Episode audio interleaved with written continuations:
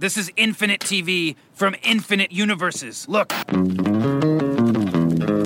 J'ai un Gilles de la Tourette inversé. Je crie que des trucs très sympas. L'horreur. Someone once told me time is a flat circle. My log has something to tell you. Do you know it? I don't believe we've been introduced. Salut à toutes, salut à tous et bienvenue dans l'épisode 80 de Un épisode et j'arrête, le podcast 100% série de l'ACS, l'Association française des critiques de séries, en partenariat avec Binge Audio.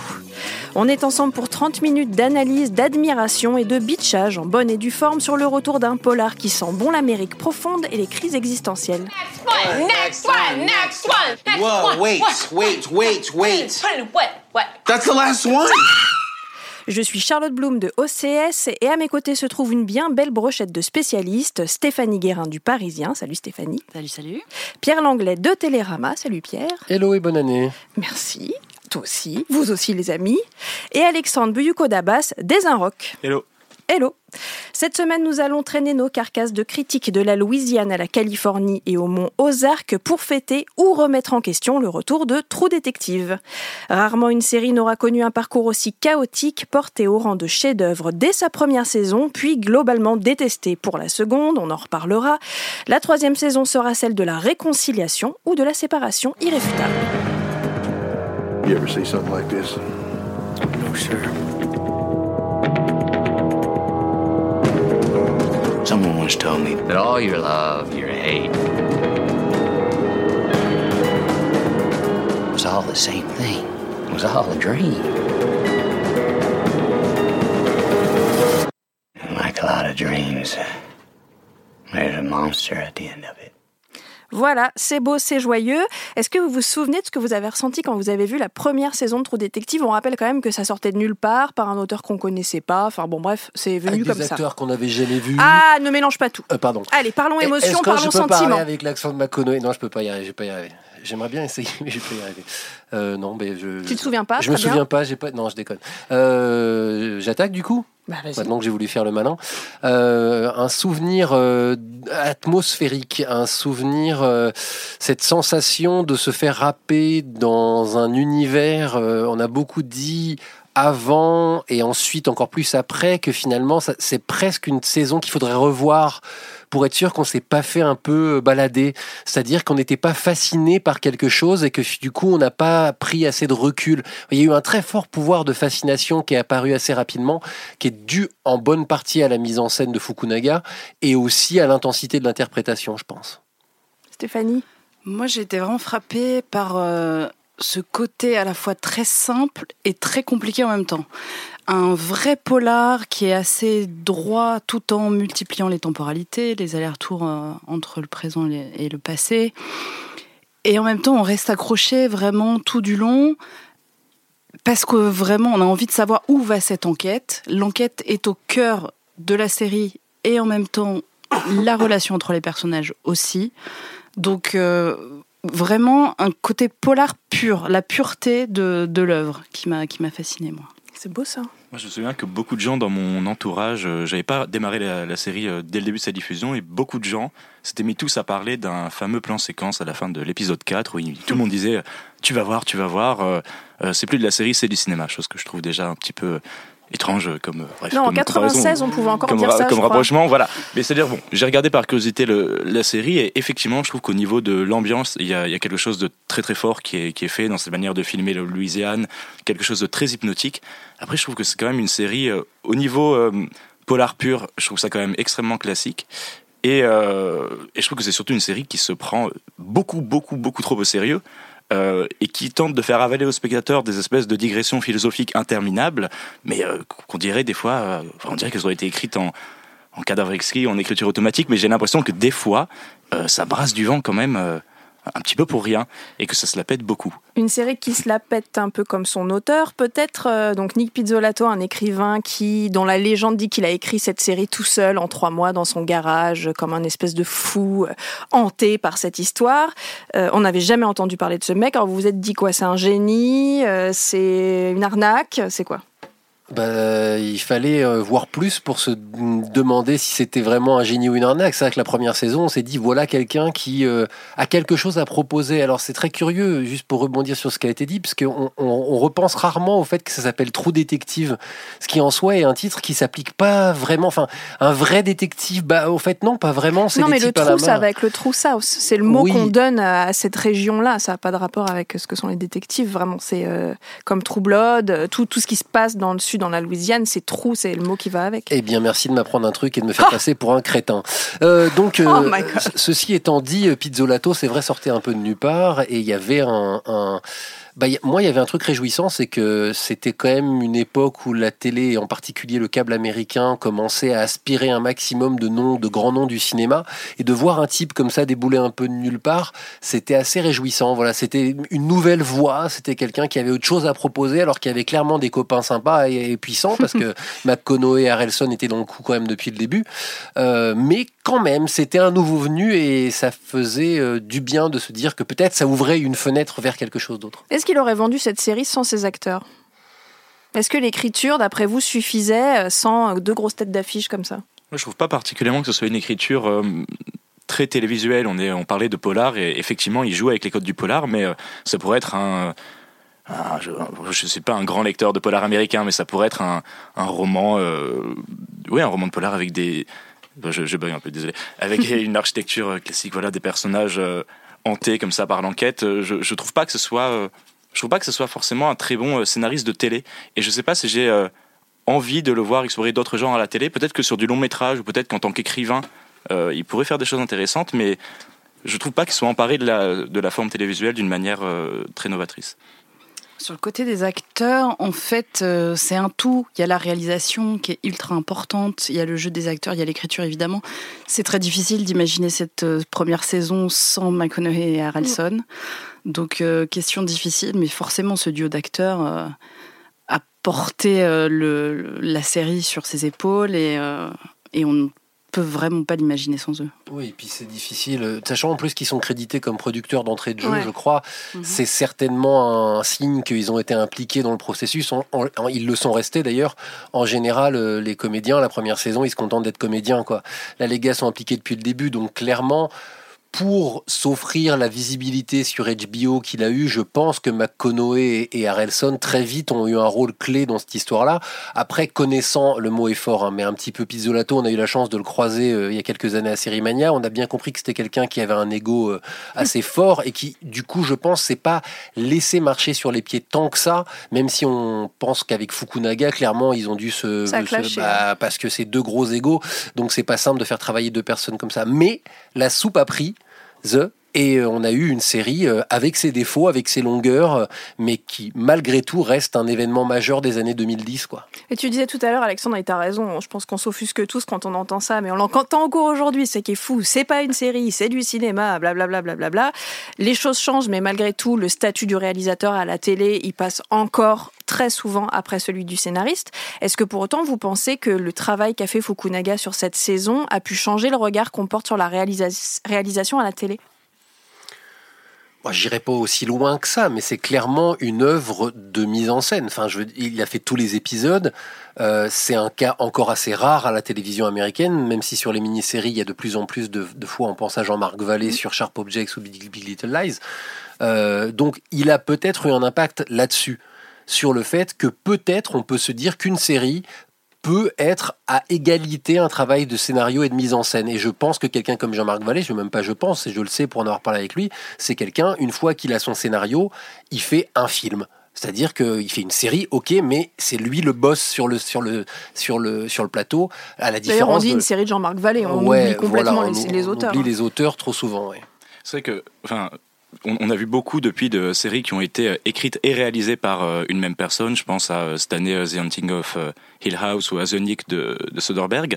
Mais on a rarement eu comme ça des séries vraiment à deux têtes. Et je trouve que la première saison de True Detective, pour moi, c'est vraiment une série de Nick Pi- Pizzolatto et Kari Fukunaga. Il y a quelque chose comme ça de deux têtes pensantes et c'est peut-être ça qui a donné euh, sa couleur à cette première saison. Ça peut rassurer aussi, pardon. Ça peut rassurer aussi les, les acteurs venus d'Hollywood d'avoir affaire à un seul réalisateur. Euh, Je me souviens de Julia Roberts récemment sur Homecoming qui disait si Sam Esmail n'avait pas tout réalisé, j'y serais pas allé. C'était une des conditions. Ça Hmm. donne une homogénéité quand même à l'œuvre qui manque parfois euh, sur d'autres d'autres projets.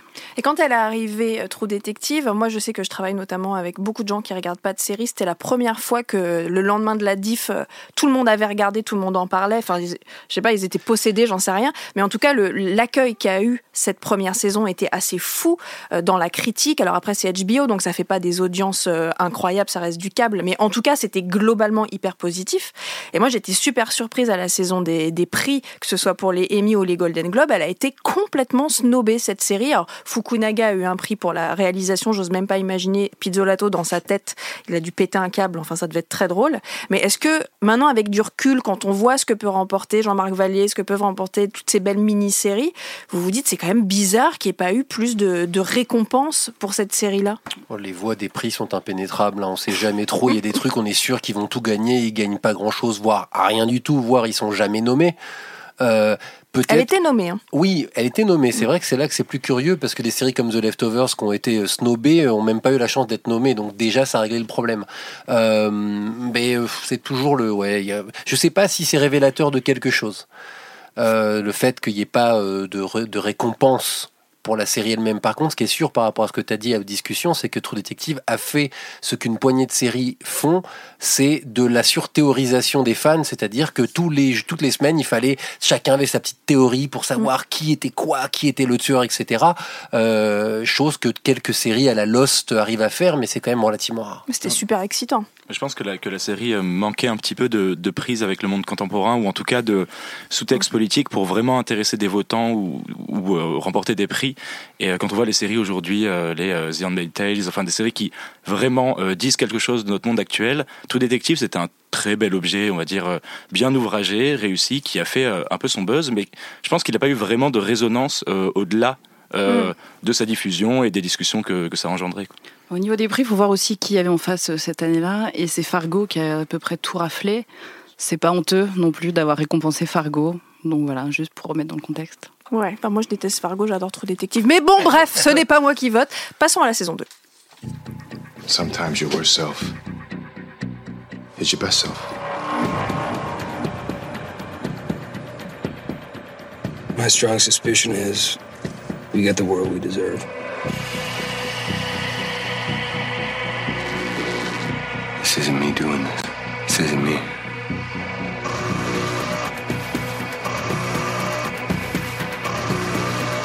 This girl's gone missing. Nobody cares. The interior's poisoned and suddenly worth billions. Nobody cares. Alors, on en a vu des grands écarts entre une saison 1 et une saison 2, mais alors là, c'était assez brutal. Alors, euh, bon, euh, reprenons la première question pour la saison 1. Vous avez ressenti quoi? Douche froide? Plutôt content? Comment ça s'est passé pour vous cette saison 2 Tu parles de grand écart, c'est le facial de Jean-Claude Van Damme là. Euh, oh là là, mais quelle déception J'ai pas regardé la saison 2 de True Détective avec la même ahurissement que Marseille, hein, faut pas exagérer. mais j'étais devant mon truc et je disais, oh, au début j'ai dit ouais, pourquoi pas? Et puis il, y a eu- il commence à y avoir des scènes qui arrivent et je dis mais c'est pas possible. Il a laissé le, le- le scénar à Alain Chabat, c'est un truc des nuls, c'est une blague, c'est une parodie quoi. J'ai trouvé que c'était quasi parodique, c'est-à-dire que en fait il se singeait quoi. Il faisait, euh, il, il- il faisait du pizzolato. Alors rétrospectivement, maintenant qu'on a vu une bonne partie de la saison 3, on va en parler plus tard, mais euh, je me suis dit quand même il s'était vachement mis en danger. C'est-à-dire que c'était une autre histoire dans un monde différent, c'était plus trou du tout. C'était à Los Angeles. T'as vu, j'ai compris.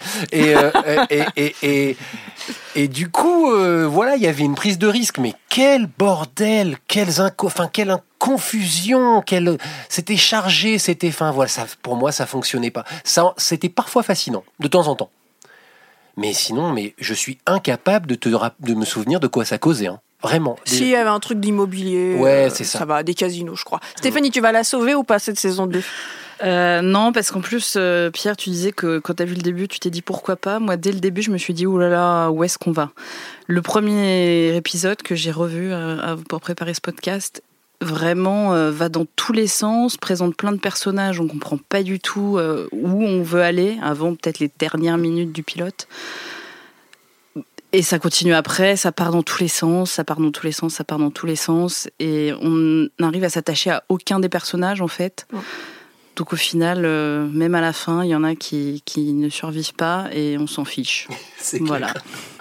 Bon, bah Alexandre, c'est sa dernière chance. Bah, vous l'avez peut-être deviné, mais moi je pense que je préfère la saison 2 à la saison 1. Peut-être, bon, je joue un petit peu aussi. Il est là, c'est la seule personne Euh, au monde. je joue un petit peu au relou de service, mais euh, cette saison 2, je trouve que déjà, oui, effectivement, il a pris des risques en, euh, en opérant comme ça ce déplacement géographique, en changeant totalement d'ambiance et de tonalité. Et je trouve que euh, la zone géographique qu'il investit dans la saison 2 est assez fascinante. C'est pas Los Angeles, c'est des petites banlieues fictives ou pas, euh, à côté de Los Angeles. C'est une espèce de non-zone faite comme ça de décharges industrielles, de, euh, de vieux euh, motels miteux, de- d'embranchements d'autoroutes. Et je trouve que le, notamment le réalisateur Justin Lin des deux premiers épisodes euh, filme ça de manière assez magistrale. Je trouve qu'il y a de très très belles scènes de voiture ou de moto Bah, qui forcément. rappellent qui rappellent que le réalisateur était sur quatre épisodes de la franchise Fast and Furious. Je trouve voilà qu'il y a quelque chose d'assez euh, dans la manière de rendre compte d'un environnement urbain hyper froid, euh, hyper déshumanisé et un peu dégénéré. Je trouve que ça marchait très très bien. Euh, J'aime aussi beaucoup les quatre personnages. Je trouve que finalement ils ont quelque chose de plus plus original. Et c'est pas forcément Enfin, on sort un peu du cliché du flic torturé, hanté par son enquête euh, et Ah des bah, longues digressions. Colin Farrell avec sa- avec sa stache et- trouve- je trouve et ses chacun- cheveux gominés, Moi, je trouve que quand même aussi. chacun a un enjeu un petit peu différent. Il y a des a enjeux intimes un peu plus forts. Alors, effectivement, non, mais là, où- là où je suis d'accord avec, euh, avec vous, je me fais un peu l'avocat du diable aussi. Je suis d'accord avec vous sur le, le fait que c'est hyper confus euh, et qu'on décroche rapidement de l'enquête et que voilà, bon, la construction de l'intrigue part dans tous les sens et on, on a un petit peu du mal à s'accrocher. Mais moi, en tout cas, sur les premiers épisodes, il y a quelque chose qui m'a vraiment fasciné et je trouve que le casting est très très bon. Euh, il, ouais, alors Vince Vaughn, je suis pas convaincu moi, je mais euh, pas plus que comment elle s'appelle euh, Kelly. euh, Rachel McAdams. Non, non, non, l'autre. Kelly Ke- Riley. Kelly Riley que je trouve pas, que je trouve pas bonne non plus. Euh, mais euh, il a eu moins de temps le Pizzolato pour la faire cette saison. Il, il a dû se la faire euh, rapido et pas dans son garage, donc il était Mm. peut-être beaucoup moins habité par son travail. Euh, et du coup, ça fait vraiment, enfin, ça fait vraiment. euh, Ouais, ça fait fait à la va-vite. C'est-à-dire que ça, ça- je pense que la même saison, avec du temps et de l'application, ça aurait pu être génial. Et peut-être euh, un même réalisateur sur tous les épisodes, vu qu'il Ouais. a l'air de fonctionner quand même euh, comme ça, en fait, au final. Bah, le, enfin, c'est un peu un, un aveu de comment s'est passée la relation Pizzolato-Fukunaga sur la saison 1, de se rendre compte que, et sur la saison 2 et sur la saison 3, on en parlera après, on n'a personne qui s'est porté volontaire pour faire une saison entière. Et d'ailleurs, il me semble qu'à l'époque, on nous avait dit que la saison 3, c'est entièrement réalisé par Jérémy Saulnier. Et il s'est vite barré après deux épisodes parce que, bon, euh, je pense que c'est pas la grosse fête. Euh, Est-ce que ça nous confirme aussi l'importance de la réalisation que de se dire euh, la série, elle n'est pas que ratée cette saison-là à cause du scénario? Il y a aussi peut-être un manque de cohérence visuelle, il y a peut-être un manque de cohérence de rythme.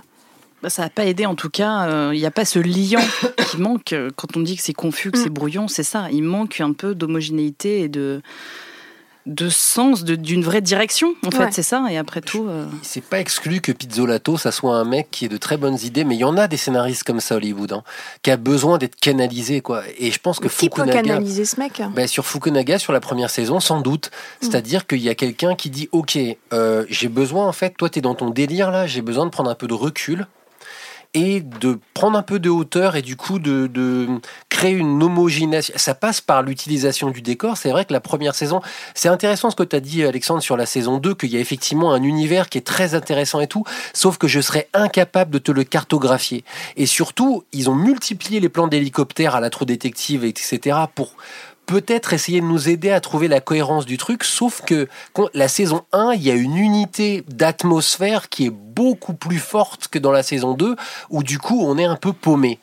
Et quand on est paumé dans une série, faut qu'elle soit maîtrisée dans l'écriture de ma boule, bah sinon en fait tu t'emmerdes quoi. Je pense que si notre ami euh, Pizzolato écrit effectivement euh, tout détective un petit peu comme de longs films, il a aussi besoin comme dans un film, d'avoir un réalisateur unique et une mise en Mm. scène unique. S'il avait une écriture un petit peu plus feuilletonesque, un petit peu plus télévisuelle, il pourrait y avoir plusieurs réalisateurs qui amènent, qui s'emparent du même matériau en amenant leurs pattes, en le tirant dans des directions différentes. Je pense qu'on n'est pas là-dessus, euh, sur True Détective. Alors si tout le monde avait, allez, euh, tout le monde sauf Alexandre euh, avait adoré la saison 1 de True Détective, il y a quand même un reproche qui avait été fait à Nick Pizzolatto et qui est fait à beaucoup de scénaristes, hein, mais qui est euh, une sorte de, de mépris un peu du, des personnages féminins. Euh, le, le personnage de la, la femme de Martin Hart, c'était juste rien. En fait, en gros, dans la saison 1, on était ou femme au foyer trompée, ou prostituée, ou morte. En gros, quand on était une femme. aussi. Ah, maîtresse, c'est très important. Il y a Alexandra Pardon. Daddario. Il y a du ça change tout. On n'oublie pas Daddario. Voilà, une grande performance. Euh, Est-ce que vous avez l'impression qu'il s'est un peu rattrapé avec cette saison 2, notamment le personnage incarné par Rachel McAdams, ou que, bah non Bon, moi, j'aime Je me tourne le- vers Alexandre, hein, bizarrement. Eh, Vous, vous l'aurez compris, moi j'aime beaucoup. Alors j'aime le personnage euh, interprété par Rachel McAdams. C'est peut-être aussi parce que j'aime beaucoup euh, l'actrice et que je pense que je lui pardonnerai à peu près tous les rôles qu'elle pourrait faire. Euh, non, je trouve que son personnage est assez intéressant dans le sens où il est, euh, il est notamment mu par des, des traumas ou des obsessions qui sont euh, déjà pas les mêmes que ses collègues ma- masculins. Qui, euh, elle, voilà, elle a vraiment des traumas propres. Elle a une histoire, une trajectoire euh, en elle-même. Elle n'est pas euh, sursexualisée dans la série comme c'est le cas dans de nombreuses séries. Euh, elle a des interactions purement professionnelles avec ses collègues masculins. Enfin, je trouve qu'elle a une trajectoire qui finalement dans le genre du polar et en série euh, de manière générale est assez rare. Après, le fait d'avoir juste écrit un personnage féminin et d'avoir mis trois mecs autour, ça sent vraiment la réponse à la polémique, a un petit peu, un peu le pied de nez. Quoi. quand même un rôle important. Mais je, je, je vais peut-être dire une bêtise, mais je crois qu'à l'époque, on a reproché à ce personnage d'être justement en fait un personnage masculin, quoi. Ouais. C'est-à-dire qu'elle avait pas grand-chose de. Alors après, euh, c'est tout de suite rentré dans un débat complexe de dire qu'est-ce que la féminité, qu'est-ce que la virilité, etc. Mais on, le- on avait dit en fait finalement, il a mis une paire de seins et des cheveux longs à un bonhomme et c'est c'est le personnage de, de Rachel McAdams. Cette saison 2 est un peu trop loin pour que je rentre dans le détail de ce débat, mais c'est ce dont je me souviens. Et puis elle finit quand même dans le lit de Colin Farrell, si je me trompe pas. Donc, euh, Mais il est irrésistible Surtout sa moustache. Et puis d'ailleurs, il y a cette réplique de Vince Vaughn, je crois, dans le dernier épisode, qui lui, qui lui dit You're a lady, you're a cop, you're a lady cop. Et elle lui répond Ah ouais, qu'est-ce qui m'a trahi C'est ma paire de seins. Et il lui dit Non, mais you're a lady, you have dignity. Qu'est-ce que ça veut dire quoi? T'es une femme, t'as de la dignité. Ok. Bah ça, c'est Pizzolato tout seul dans son garage qui essaye de faire plaisir. C'est un peu le, le Donald Glover de la saison 2 de Girls, quoi. Ah, il y a trop de personnages blancs. Bon, bah, je vais mettre un noir. Bon, deux épisodes parce qu'après, euh, ça a cinq minutes. Enfin, voilà. C'était un peu foireux, hein? On va pas se mentir? Très bien. Eh ben, on va passer à la saison 3. Two kids, supposed to be home by 5:30, never arrived. You almost had a clean night, man. Anything you can tell me about Will? He's quiet. I don't think he got noticed much. I'm telling you, they didn't run off. All you had to do was watch him. Mind if you look around? How you gonna wear that badge? Got a little clip on it. Looks like you haven't slept in a couple days. I never stop coming up with theories about that case. My job. There's no certainty. Well, you don't remember, you don't know, you don't remember. What? Well, you don't remember. Oh, sweetheart. Did you think you could just go on and never once have to look back? Alors schématiquement, on va dire Trou Détective, une saison merveilleuse, une saison foireuse. Comment on appréhende une saison 3 C'est celle qui va dire si oui ou non on l'aime finalement. hein. Comment, comment on se sent? Quand elle arrive Tendax, comme on dit chez moi. on est tendu parce qu'on se dit, ok, euh, qu'est-ce qu'il va faire ce coup-là Euh, Cette fois-ci, il a eu du temps, hein, donc euh, on l'attendait presque pas. C'est-à-dire que elle- a jamais cessé d'exister. C'est-à-dire que j'ai regardé l'historique, en fait, il a toujours été question d'une saison 3 de Trop Détective. Sauf que quand on nous l'a annoncé, on a fait, ah ouais ah, il, a, il est pas juste, il, est- il habite pas dans une tente quelque part dans le nord du pays. Là, non, il est toujours sur son truc, il a pas lâché l'affaire. Alors, on peut, on peut c'est cour- enfin, sur le principe, bravo, c'est courageux. Parce qu'après ce qu'il a pris dans les gencives en saison 2, faut vraiment qu'il regonfle son ego et qu'il reparte à l'attaque. Donc, sur le principe, sans dire ce que j'en pense pour l'instant, bah moi, je, je- je voulais lui donner sa chance. Stéphanie Moi, je l'attendais pas, donc je me suis dit pourquoi pas. Moi, je m'en fous. Non, mais après, c'est vrai qu'après le naufrage de la saison 2, euh, une saison 3, j'étais pas forcément pour. Le casting a été annoncé au fur et à mesure. Je me suis dit, ah ouais, ok, pourquoi pas. Mais voilà, j'avais vraiment aucun a priori et je me suis dit, évidemment, je vais regarder. Mais euh, j'étais pas tendue en, en regardant ce pilote, quoi, pour le coup. Hmm, Moi, pas trop trop d'attentes non plus, euh, mis à part au niveau du casting et, euh, et du réalisateur qui avait été annoncé à la base, Jérémy Saulnier, comme à la tête des huit épisodes et qui finalement a quitté la barque, paraît-il, à cause de différents artistiques. Oui, c'est joliment dit. hein. Alors le casting, c'est euh, un revenant, Stephen Dorff, euh, un Oscarisé, Mahershala Ali, et puis euh, une actrice qu'on a vue il y a pas si longtemps que ça dans notamment The Girlfriend Experience, euh, Carmen Ejogo. C'était tout ce qu'on avait à se mettre sur la, sous la dent au niveau des comédiens. Et puis un trailer, deux trailers où on a senti l'ambiance de cette saison 3. Et là, je pense que, bon, en tout cas moi personnellement, j'ai commencé à me dire, ah, je vais bien l'aimer cette saison, c'est sûr, c'est crade, c'est sombre, il fait nuit, les gens sont, sont déprimés, je vais aimer. En même temps, ça a jamais rigolé. Hein, euh, True Detective, ça a toujours été déprimant. Euh, mais euh, c'est plus. euh, alors après, il, a, il a eu du pif quand même. Enfin, ou HBO ou les responsables du casting ont eu du pif parce que Mahershala Ali commençait déjà, à- quand ils l'ont recruté, il, il sortait de son Oscar. Enfin, je pense qu'il était dans cette période-là, donc il commençait déjà à être un nom. Mais là, niveau timing, euh, bravo les amis. Quoi, il vient Ouais. de choper un Golden Globes, bim, tout de suite ça arrive derrière. Il, il est, on commence à en parler pour les Oscars à nouveau. Donc euh, bien senti. C'est vraiment l'acteur qui monte. Donc là, True Detective réussit un coup, c'est-à-dire qu'avant c'était que des énormes stars hollywoodiennes. Là, il se positionne presque dans la mouvance, enfin, c'est-à-dire vraiment dans quelque chose qui, qui, qui va utiliser des gens qui sont euh, et il y en a pas mal dans les second rôles d'ailleurs alors Dorf c'est une prise de risque différente mais sinon c'est des des c'est des gens qu'on possiblement qui pourraient vraiment être majeurs à Hollywood dans les années qui viennent. Euh, quant à l'ambiance, euh, bah moi je me suis dit euh, ah c'est cool, c'est la saison 1. Mm. Voilà, on est dans une ambiance très proche, alors sauf que c'est dans les Ozarks, donc en Arkansas, donc un peu plus au nord du pays. Mais bon, clairement, euh, il y a euh, au, au- au mieux, pour être gentil, euh, des références, quoi. On retrouve la ruralité en fait de la saison 1. Là où effectivement la saison 2 était beaucoup plus urbaine, là on retourne un peu dans les campagnes. Et euh, les mots Ozark qu'on a découvert aussi dans Ozarks Bah voilà. sur Netflix. Euh, mais là c'est beaucoup plus lumineux euh, je- je- dans, dans l'image. Et ce qui était déjà un peu le cas en saison 1, là où la saison 2 était beaucoup plus sombre dans l'image. Après le propos, évidemment, Mm. on on n'est jamais... euh, très très léger dans cette histoire. Euh, et Mahershala Ali, euh, les 4400 quand même hein, à la base, Mais oui, bien, il y, a- il y a des années. Mais le grand Euh, public, euh, finalement. Aussi, ouais, ouais. Non, non, mais c'est pas un inconnu, mais c'est pas Matt Mais Conaughey c'est son, c'est son moment. Et c'est mérité. Et pour le coup, pour moi, cette saison 3, c'est lui. C'est Oui. pas vraiment un Mm. duo. C'est pas Ali et Dorf. C'est quand même lui qui a, qui a vraiment le rôle principal et qui est fantastique. Vraiment, moi, il, m'a- il me touche énormément. Euh, magnifique travail des maquilleurs aussi. Parce qu'on précise qu'il y a, il y a vieillard, ouais. plusieurs temporalités, euh, comme sur la saison 1, et donc c'est des personnages qu'on voit vieillir. C'est pour ça l'histoire du, Beaucoup plus large, ouais, c'est presque une vie. Enfin, ça va de Ouais. 1980 à 2015, donc on, on a une, euh, vraiment un très, très large spectre. Et c'est vrai que, en fait, ce qui est marrant, c'est que ça fait vraiment cette saison 3 euh, Pizzolato qui a remis les deux pieds par terre et qui s'est dit ok, on va s'appliquer quoi. C'est très appliqué et c'est vrai que c'est le l'intrigue, c'est la disparition de deux enfants. Euh Mais est-ce qu'il s'est dit on, on va s'appliquer ou est-ce qu'il s'est dit bon bah quand je prends des risques euh, tout le monde m'envoie chier donc je vais leur donner ce qu'ils veulent on va leur refaire le chef-d'œuvre? Oui, c'est la même chose finalement. Enfin, je pense qu'on Bah pas. vraiment. Bah, c'est- c'est-à-dire, on va pas leur. ref- On va. Par ailleurs, là où je trouve, alors on a pu voir cinq épisodes. euh, là où il est malin, mais on n'en dira pas beaucoup plus, c'est que il part sur quelque chose. Les deux premiers épisodes, j'étais quand même très inquiet. J'étais très inquiet. Je me suis dit, oulala, c'est Greatest Hits Season 1, quoi.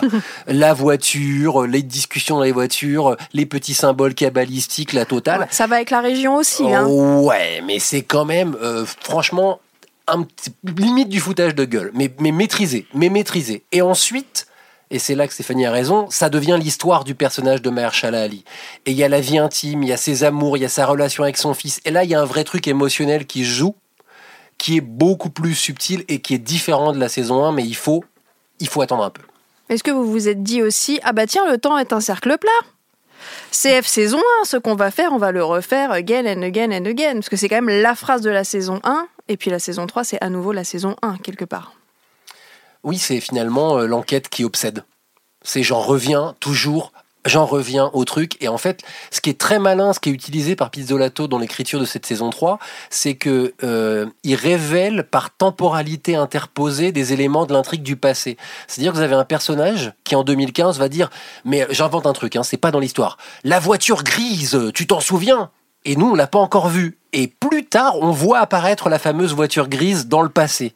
Et il déstructure comme ça la narration, et ça marche aussi pour la, pour la construction des personnages qui sont construits en reflet. C'est-à-dire que on comprend en entendant le vieillard ce que pouvait penser le jeune homme. Et il y a un jeu, moi je trouve, de d'écho qui est assez, assez malin. Avec Et- une vraie réflexion sur la mémoire pour le coup. Oui. Parce que justement, euh, dans, dans l'intrigue qui se passe en 2015, il est malade, il perd ses souvenirs. Et donc, il y a aussi euh, tout, tout ce jeu sur euh, ce dont je me souviens, est-ce que c'est vraiment ce qui s'est passé, etc.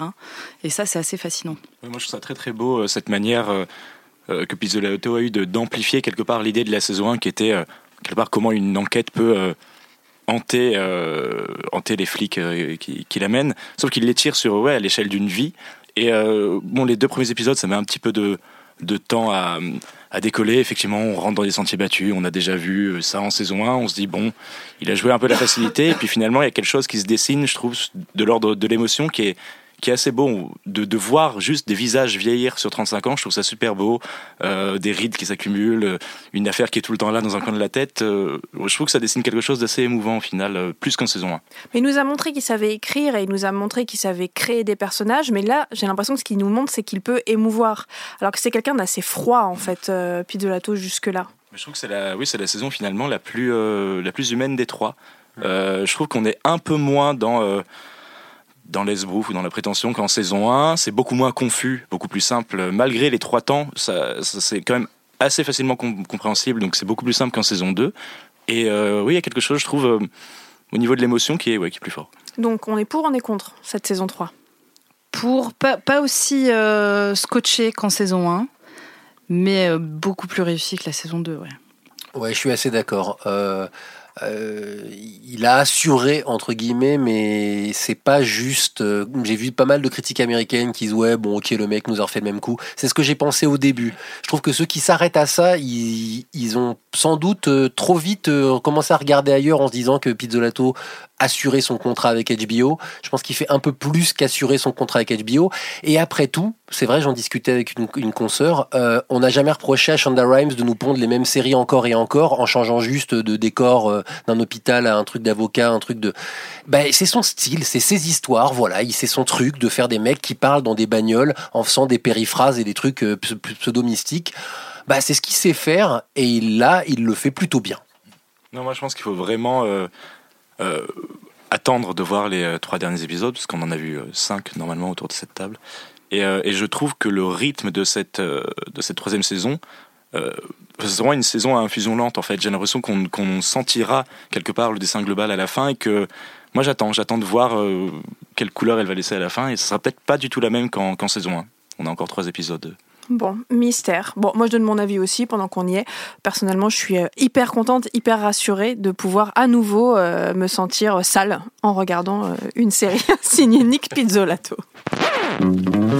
C'est la fin de cet épisode 80 d'un épisode et j'arrête. Merci à Stéphanie Guérin du Parisien, Pierre Langlais de Télérama et Alexandre Buyuko-Dabas des Inrocks ainsi qu'à Quentin Bresson à la technique cette semaine. On se retrouve la semaine prochaine pour de nouvelles aventures, mais d'ici là, n'hésitez pas à aller nous liker sur Twitter et Facebook.